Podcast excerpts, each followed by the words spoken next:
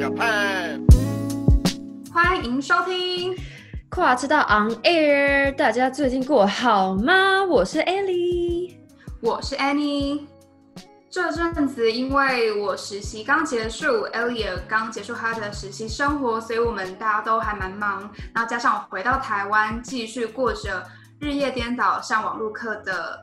生活方式，所以很难找到一个大家共同有的时间录 podcast。不过今天呢，想跟大家分享一个蛮有趣的主题，关于我们在澳呃国外体验到的第一次体验到的新奇事情。然后像因为 Annie 她现在在美国，就是大概待一年左右，对吧？嗯，对。然后我大概对我在这里已经待了两年的时间，但是哦，有些事情就觉得一来就觉得哎。诶怎么跟在台湾没有体验过哎，或者是哎，怎么跟台湾不一样？那我们觉得哎，蛮新奇的。他就说好，那我们就来录一集来跟大家分享吧。所以，我们今天就要来讲一下这些新奇的事情有什么。所以，今天第一个要跟大家聊的呢，就是以信用卡为主的付费方式，还有很方便的转钱系统。对，没错。我自己刚到美国的时候，对于这个转钱文化，还有以信用卡为主的付钱方式，觉得特别的新奇。然后我自己也觉得很方便，因为其实，在台湾，大家还是都习惯用现金交易。嗯。然后你去餐厅，基本上也都是就是付现金，很少会刷卡，除非你是去吃大餐啊，或是你去逛百货公司。或者是你购买一些就是金额比较大的东西的时候，你才会想说用信用卡或是分期。可是，在国外就是你不管做任何的消费，嗯、基本上都是以信用卡为主。如果你拿现金，很多时候店员还会，对，他还会拿着手机，然后计算一下说哦，他怎么找钱。而且我觉得对我来说是很、嗯、很酷。而且我真的在来澳洲之后，我的钱包里从来没有过任何一毛钱，一毛。我也是。什么这几年年代的用法？但是真的完全没有一个钱。然后重点是，就我之前想说，哎哎，身上真的真的不小心有点零钱，想然后去买个咖啡好了，然后就拿那个钱数好了去买咖啡的时候，他们就真的不会数那，就说啊算了啦算了啦，就是呃你就是。少给我一点没关系，就他们就直接不管。那我就想说，天哪，他们真的到底有多不会，就是太仰赖这些就是信用卡付费的东西，所以他们就真的完全不会算钱跟收钱这件事情。对，我因为我觉得在台湾的时候，那种店家他们的数学都超级好哎，你简易的什么计算啊，或者是什么，他们很快就会立刻反应出来。可是在美国，就是如果你去餐厅吃饭，然后你给店员现金，他们真的会超困惑。我自己觉得在餐厅，对对对，我自己觉得在餐厅就是用信用卡刷卡，除了自己很方便，你不需要准备现金啦，在那边啊、呃、算钱之外。其实对于跟朋友聚餐来说，也是一件很好解决平分钱的事情。你有觉得吗？对啊，因为现在台湾每次我们到吃饭店吃，我们都会先把餐拿来，然后点一点，然后可能我的八十五块，你的一百五，然后我就会开始拿出 我的钱包摆在桌上，说：“哎、欸，我这边八十，我这边九十块，那边五块找我。”然后：“哎、欸，你这个一百六，你那里拿两块之类，就是会开始在桌上平分。”可是，在澳洲的话，我们就是会说。嗯哎，点完了，哎，你先付啊，我等下转给你，那我们就可以马上当下就直接转，而且是那种连小数点，比如说十九点八五、八六、八四、八三这种都可以转，所以大家就完全不，其实完全不需要就是有多一个这个东西，就是大家就会变得很自然，就是一个人会付，然后大家再转，一个人会付，大家转。我觉得这真的超方便，因为我记得在台湾呢、啊，每次如果要分。大家可能要分摊那些钱的时候，最讨厌遇到的状况就是大家都只有大钞，这样就完全不知道要怎么去分，然后就只能说啊，不然我我有一千，我先出好了，然后你欠我多少，然后我再给你多少，就是光是你吃饭钱这个都超级麻烦，然后钱摸来摸去，不然就是还要去跟店员说，哎、欸，你有没有两个五百，可不可以换一千换两个五百？这种事情超常发生，而且其实，在台湾也不习惯，就是去拆那个。发票跟你的收据，对吧？因为我记得在国外，有时候你可能大家各自要刷信用卡，有时候如果想要直接拆单，不想要用 App 转钱的话，你也可以直接跟店员说，那你就帮我们拆两个单，然后我们各自刷卡就好了。所以我觉得在国外对他们来说，这不是一件很困难的事情。嗯、然后大家主要都是用信用卡付费。那像你刚刚说的，就是用 App 转钱，我也觉得这是一个超级伟大的发明。因为上次如果在台湾，可能我们去银行转钱，不是还会扣一些手续费？嗯、可是你用 App 转钱的话，不管你那个小数点到几位，其实基本上就是好像一瞬间就可以收到钱，然后你也可以吃饭的当下就确定就是别人转钱给你的，然后又不用扣任何手续费。所以我觉得这点真的很方便，因为在台湾有时候你还会很不好意思要提醒朋友说，那个你等下吃完饭记得要转钱给我哦，然后心里就会惦记着他好像还没有转钱给我。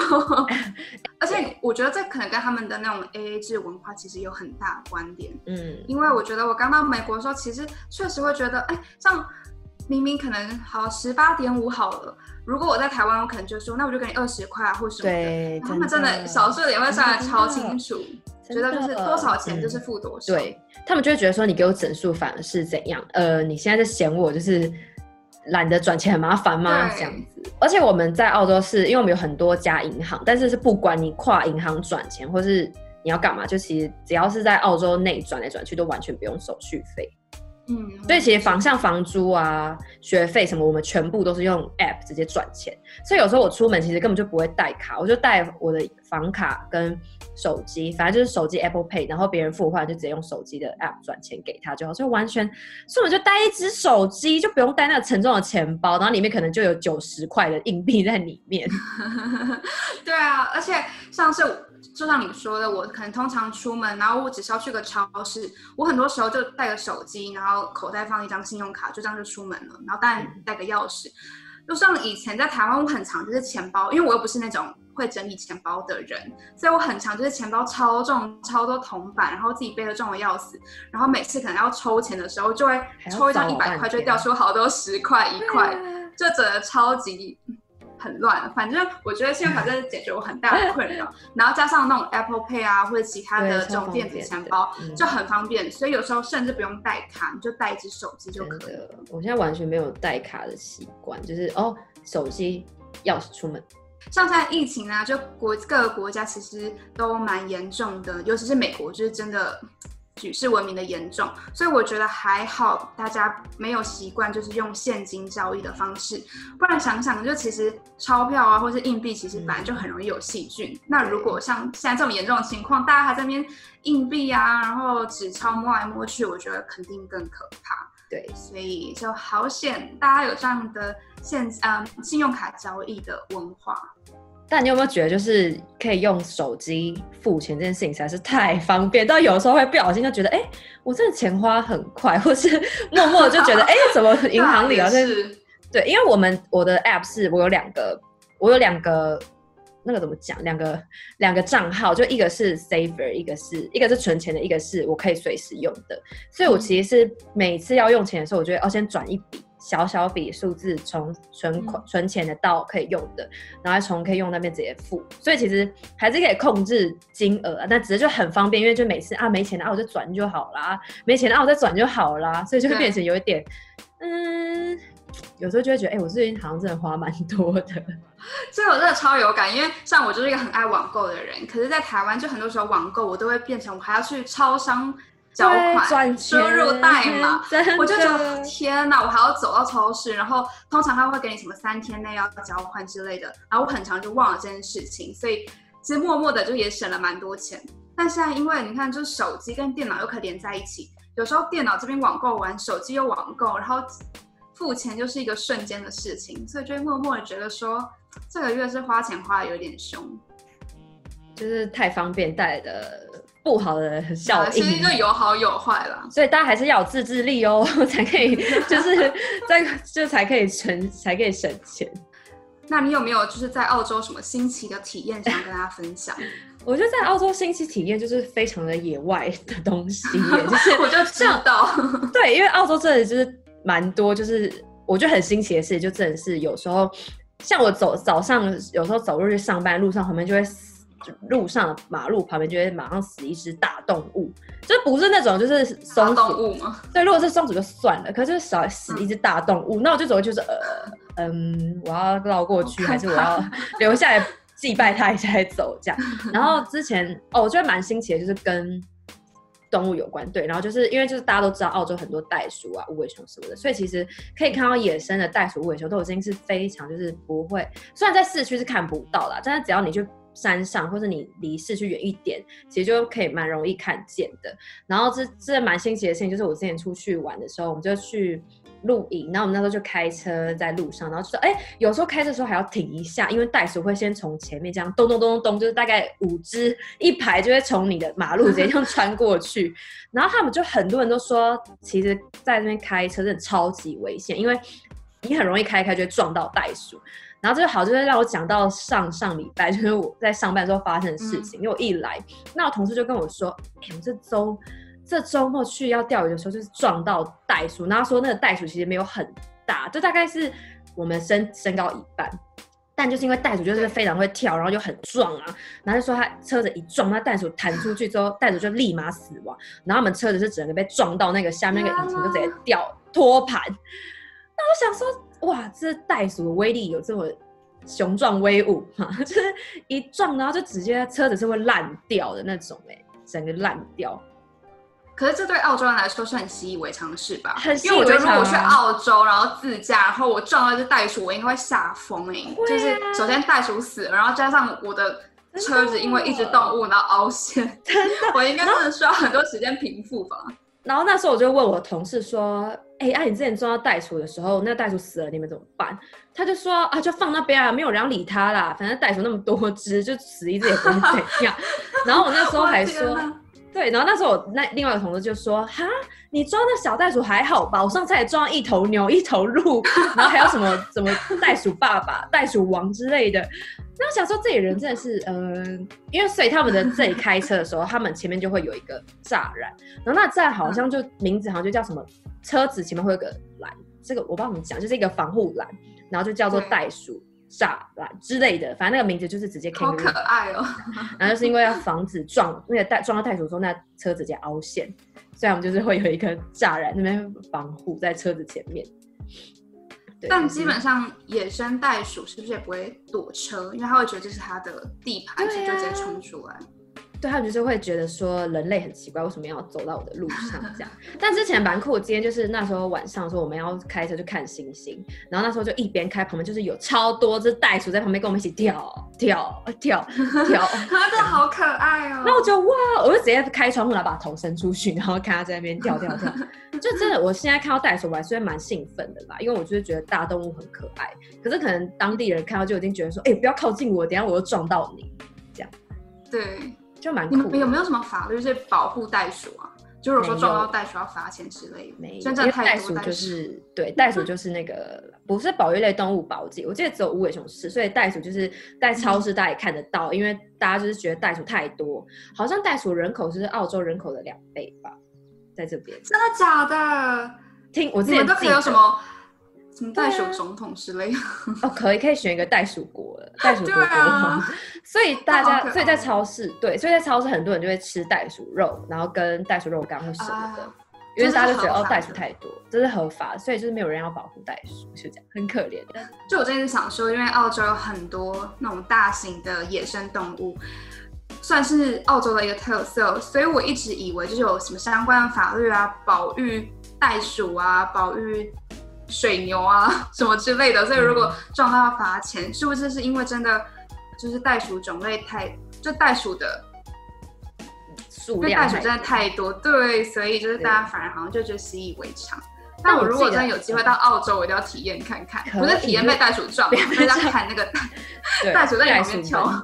但是就是好像对，就是澳洲对动物还是有一定的。法律就比如说你整嗯。随意杀东还是会怎样？因为我之前就听一个朋友说，就是我们这里很多乐色鸟，乐色鸟就是会，好像台湾最近又有那个在六福村好像也有类类似的鸟出现，但它乐色鸟真的是 everywhere，就是你在哪里就看得到它，然后他们就是会很凶，会抢你食物，他们就是长得像白鹭鸶，然后脖子很长，然后就之前听到一个故事，就是有次在学校的时候，然后就是。那个乐色鸟就抢走一个某国人的食物，然后那某国人就直接过去把那个鸟的头扭断，然后然后对，是扭断之后，那个人就认真，因为这只鸟扭断这只鸟，然后就被驱逐离澳洲，然后就失去，然后就是好像真的真的真的，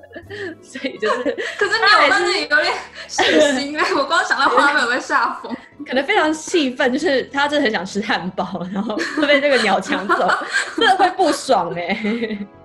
然后就在因为这件事情，他就被驱逐。对，所以好啦，大家应该还是不能随，不要不是鼓励大家杀生或者干嘛的，就是还是要注意，就是是跟动物和平共处。对，没错没错，爱惜的，毕竟我们是。对，毕竟动物还是有他们自己的选择嘛，比如不要作为人类就是杀害他们。好，看来就我们很奇怪，那边破坏环境啊，制造废气之类的，所以大家还是冷静，好好跟动物相处。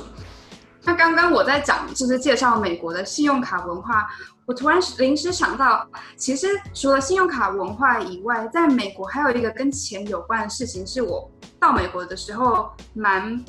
算是花了蛮长一段时间才适应的，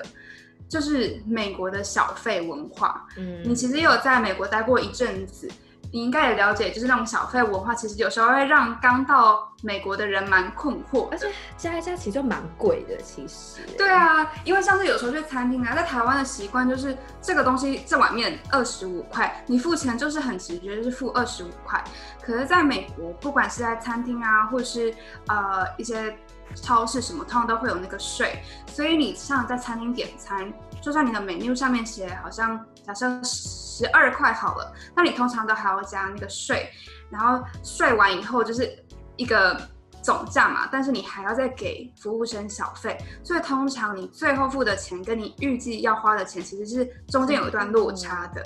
而且我觉得一开始确实会很困惑，不知道说好，那我要给小费，我要给多少？所以像我基本来讲的话，通常去一般餐厅，可能从十五 percent 的小费到二十，或者有些就是比较高级的餐厅会给到二十五 percent 都有。二十五 percent 我记得，对，其实这是尤其是你去那种高级餐厅，二十五 percent 其实就真的很多。所以刚开始会很不适应，觉得说哈，我其实。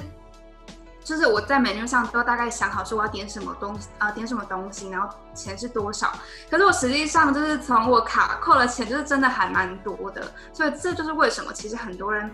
外食的几率不高，或者是他们可能就会点一些素食店，嗯、因为素食店你就不用给小费。对啊。不然如果你去餐厅的话，通常就是会花一笔钱在小费上面。嗯、但是像 take away 就不用给小费，对吧？对。嗯，还是会有人给，就是可能他会有一个就是那种小费桶，你可以自己就是凭良心给、oh, 或者什么，但是其实没有这么强制，嗯、因为餐厅很多他会直接在那个你的发票上面，他就会印，因为通常我说刚刚说就是我们信用卡为主嘛，所以你在结账的时候，你就把你的信用卡给服务生，然后之后他就会拿两年的像是单子给你，一个就是那种 merchant copy，一个就是就是给你客户自己留下来的，然后你就是在。这个 merchant copy 上，你先写了自己的签名以后，你就可以想说，好，假设我要给他十五 percent，大概是多少钱？写下来，然后再把 total 的钱写下去，然后服务生就会从你的卡，就是额外的多扣这些钱，当做是他们的小费。所以我觉得这是一个一开始到美国还蛮不习惯的事情。嗯可是，就我觉得，毕竟服务业就是小费文化，所以还是要尊重，因为服务生就真的是他们的收入有一部分就是靠小费赚来的。嗯，没错，这就是对对对，去旅行人来说，小费是很不公平。但如果你今天是在那边赚钱，就会很很爽，因为像那时候我在美国就是打工的时候，就是在。在饭店上班，然后真的有时候一间房间就会留给你二十块美金的那种小费。哦，真的吗？所以有时候就会觉得，哎呀，我多少就是少这一间，我就少，我就可以多赚两小时钱之类。所以对去赚钱来说，小费文化是很好。可是因为澳洲真的完全没有小费文化，所以我就还我就是在这边后就觉得，哎，其实吃可能我今天这碗面十块，然后就十块，我觉得就真的是那个价钱。所以有时候就觉得不会跟落差差太多，嗯、然后也不会到这么不敢。吃外面，因为每次去旅行啊，去欧洲或者去美国的时候，都还是会有习惯、嗯、哦。他们可能就是有些要收小费什么的，就还是会觉得，哎、欸，澳洲在澳洲就真的没有这些文化。对，因为像在美国，有时候你就会觉得说，哦，自己会可能心里有时候会纠结，觉得说我可能吃一碗面，然后我付的这个小费都我都可以再吃半碗或什么。但其实仔细想想，就是你了解他们的服务生的。小费文化以后就会觉得，因为很多服务生其实他都是拿那种最低薪资，那如果你不给他，他服务这么辛苦，他确实就是钱赚蛮少的。所以我就理解以后就我自己就是蛮能接受这件事情。然后有时候服务生可能真的帮我很多啊，或是态度很好，我确实会给到二十嗯二十 percent 之类的。可是我有听过，就是因为毕竟。你是自己在那个单子上面写你要给多少小费，然后服务生也不会在你写下小费以后就立刻冲到你桌子旁边说，哦，你给我多少钱？嗯，很多时候都是客人走了以后，他们才知道说他们可以得到多少小费。所以我还是有听过一些身边的人就说，他们就是会给那种超级低，可能就只给一块美金的小费或者两块美金，然后就冲出餐厅，因为他们很怕服务生追上或什么。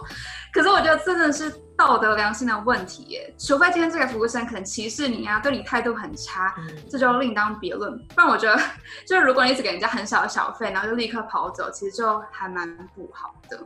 因为就可能台湾真的没有这个习惯要给小费，所以对他们来说就是哎、欸、有一点落差。可是当你在那边生活的话，你就是要去接受当地的一些规则文化，在那边生存这样。对，我就要讲就是最近因为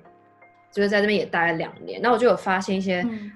在工作的时候，发现一些跟在台湾蛮不一样的情形，就是我就发现，在台亚洲或者台湾的文化，就比较有点像是，当你有问题的时候，不要为了不要麻烦别人，你会选择就是自己去想办法，或是就是看有没有办法自己解决，比较不会就是拿出来问人啊，或者讲，因为在台湾文化有点像是有时候你被问了一些问题，就很容易被。骂或是被讲，就举例来说，就比如说今天上课，然后有一题数学题，就是真的老师可能讲过，可是他换了一个方式后，我就不会写。然后有时候可能上课想说，哎、欸，老师问一下这题怎么写，所以有有一些老师可能就会直接说，这问题跟上题不是一样，那你为什么不自己看，或是下课去问同学？嗯，就类似的情形会这样，所以有时候好像就有点养成，在台湾的时候，我就是比较不喜欢问问题，或是。有事情打出来讲，可是，在澳洲就非常非常非常不一样。所以他们真的连那种超级小小到不行的事情，可能比如说，就是你自己真的 Google 一下就有了答案，或者是你真的有办法自己找到的答案，他们还是会拿出来讲，然后大家又会再讨论一轮，然后可能就是又会有不一样的结论，或是新的东西。所以他们真的是芝麻小事，或者什么很不无关讲的小事，他们都会拿出来讲，这让我觉得蛮。不一样的地方就是，可能我以前就没有习惯有事情要拿出来讲，所以就会让我在开始上班、开始在实习或者有时候在学校时候，我就会觉得，哎、大家好像真的蛮爱沟通的，哎，就是。小事情大家就可以在那边聊个十分钟，可是在台湾可能就是哎、欸、有事情啊，那我先 Google 两分钟解决之类，就是哦，就是这个东西让我觉得有点蛮不一样，因为可能我现在还是会习惯，就是可能我有问题的时候，我会先自己想办法解决，然后就会嗯嗯嗯，这不行，那我再问人。可是他们通常就是哎、欸、有问题就马上讲出来，然后讨论一下答案解决，然后就他们就觉得很正常的事情。对，这点我也有观察到，因为上次。在台湾，很多时候教授都会有什么上课进度压力，所以如果你上课的时候提出的问题，然后教授还要花时间解释，其实我自己心里就很抱歉，觉得好像拖到大家学习的时间。嗯。所以基本上很多时候我都会先记下来啊，或者累积问题，然后之后下课再去找教授，对对对，或是自己想办法问同学，就尽量不要耽误到大家共同的时间。可是像我现在在美国上课的时候，我有发现。举例来说，我现在有一堂课就在做呃城网页的城市设计，然后我常常就是呃，可能比如说老师他在讲解说，哦，做这个特效，我要打什么程式出来，然后我们大家之后自己实际做。然后我有时候会发现说，哎，我怎么做出来的东西跟教授做的不太一样。然后我的话就会立刻就是赶快看教授的程式，他打了什么，然后我的是什么，然后赶快比照，然后找出自己的问题。可是我发现班上很多同学就是只要发现跑出来的结果不一样，他们就会立刻说，哦，我现在需要帮忙，我东西不一样，很奇怪，为什么这个东西少了，这个东西多了，然后就会立刻 share，因为我们用那种。你说我们上课嘛，所以他们就会立刻 share 自己的荧幕，然后教授跟同学就会一起看，说，哎，他哪里出错？那我其实发现，大概百分之八十的时间都是可能他这个字就是大写小写打错，或是他少打了一些东西。对我来说，如果是我，我会还蛮不好意思，觉得说，哦，我自己检查就检查得到。可是对他们来说，就是一有问题立刻提出，然后如果同学也可以一起看到，好像也是在帮助大家，就是不要犯一样的错误。嗯。所以我觉得是观念的不同，因为我发现像我在上那堂课，我从来我可能只有问过一次问题，因为其他的时间都是我自己想办法。可是我真的很多同学都是会不断的问，然后教授也，可是我觉得教授也会认为说这是很正常，就是大家都会遇到一样的事情，所以都会中断，然后就是帮忙大家一起解决。所以我觉得好像真的就是我们习惯就是想办法先自己找出解决方法。站、嗯、在国外就是大家会觉得，嗯，有问题就提出来，大家一起解决。因为我那时候在实习的时候就有很大的感受是，是因为我太常有问题的时候，我就是会自己想办法，或是我不讲，我就会觉得说好，我可以自己去想办法找到答案，或是我等下就可以解决。可是我就发现另外一个。另外一些人可能就是因为一有问题，小事情也会马上讲。可是，在他们观念有点像是你不问问题，你有问题不讲，有点像是你很不积极。然后别人可能有一些小事情，他就会讲，就是哦，他很积极。就他们的观念反而是有点像是，就是你有多。发问，你愿意想了解就是积极，可是其实有时候我们是积极的，只是因为我们不想要麻烦别人，不想打扰别人，所以我们选择自己去解决。可是对他们来说，就会可能就会觉得说，哦，你比较没有要讲，可能就是哦，你比较不在乎，是你比较不积极，就是有点像是文化上的差异啦。那就是我在实习这段时间对这件事情就是特别有感，所以就觉得，哎、欸，真的是文化不同。然后也是哦，我第一次来澳洲体验到类似这种事情。我知道教授上课通常第一堂课他们就会讲说，哦，就是 all questions are good questions，所以你不管问什么问题，就是一种你积极上课的方式。然后你有遇到问题，大家就一起想办法，这样。嗯，对。OK，最后一个就是我跟 Ellie 应该算是不管在澳洲、美国或是在其他的欧美国家都会。觉得蛮特别，跟台湾不一样的文化，应该就是 party 文化。嗯、我觉得我当我在台湾的时候，其实每次听到 party，我会联想到就是，嗯，要不就是这个人的 birthday party，或是，嗯，你们有些人会去什么 hotel 啊，或是包 Airbnb，然后大家一起就是聚会的 party，再不然就是去夜店的 party。可是像在美国，就是非常多的名义都可以开 party。今天就算你没有任何的节日或者什么的，你还是可以举办一个 party，然后邀亲朋好友到自己的家里来。所以我觉得不见得是你一定要找到一个场地才能就是有派对啊或者什么。其实你任何名义、任何场地都行，就算只是在自己的家里。我觉得对我来说很特别的是，呃，像是有那种 housewarming party。你今天可能搬新家，然后你就会邀请亲朋好友来家里，然后大家让你自己的家里就是很温暖或者什么的。然后参加的朋友可能也会想说，呃，如果你缺什么家电，大家就会分担一起买个家电送你，当做是乔迁的礼物。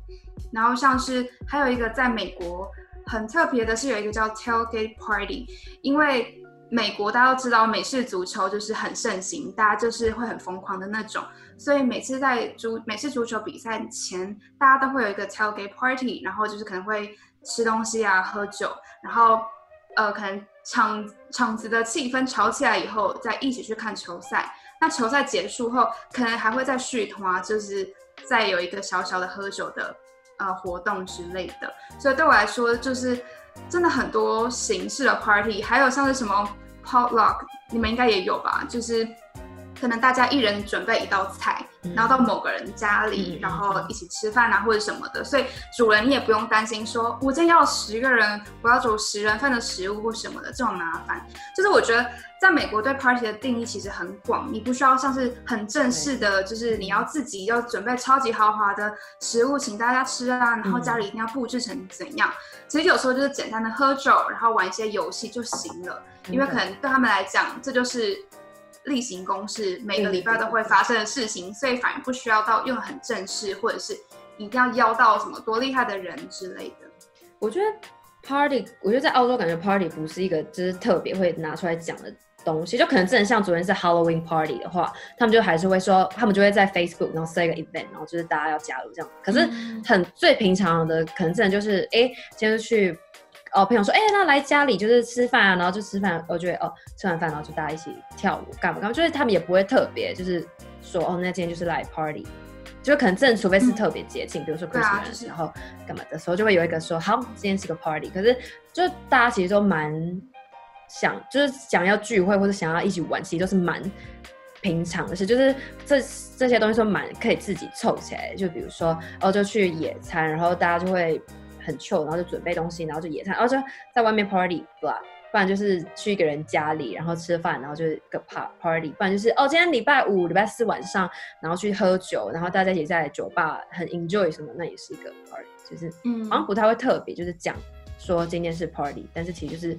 他们就很稀松平常，对啊，对他们来说就很稀松平常，生活娱乐的一部分。而且我觉得也不会认为说，哦，邀朋友来家里是一件多大不了的事情。因为像我在台湾，其实我从来没有邀朋友到家里开 party，、欸、就是会找好朋友在家里一起吃个饭啊，看个电影，可是就是不会用的非常的，好像就是 party 的形式，因为会觉得说，可能我觉得亚洲文化就是认为就是家里就是一个很隐私的地方。所以，如果你真的邀朋友来开 party 或什么的，好像你就真的必须要把家里打扫得超干净啊，然后我要什么东西要摆好啊，或者什么就要用的很正式。可是，在美国就是完全没有，因为我很多时候去朋友家开 party，他们家就是还是很乱啊。可是大家就会觉得，哦，有什么关系？就是我们当下就很开心就好，然后你也不会觉得说，哦，跟别人借个厕所是一件很不好意思的事情啊，或者走到别人家的房间就是。使用他们的卫浴很不好意思，就是真的不会有这样的状况，所以我觉得是可能文化跟在嗯，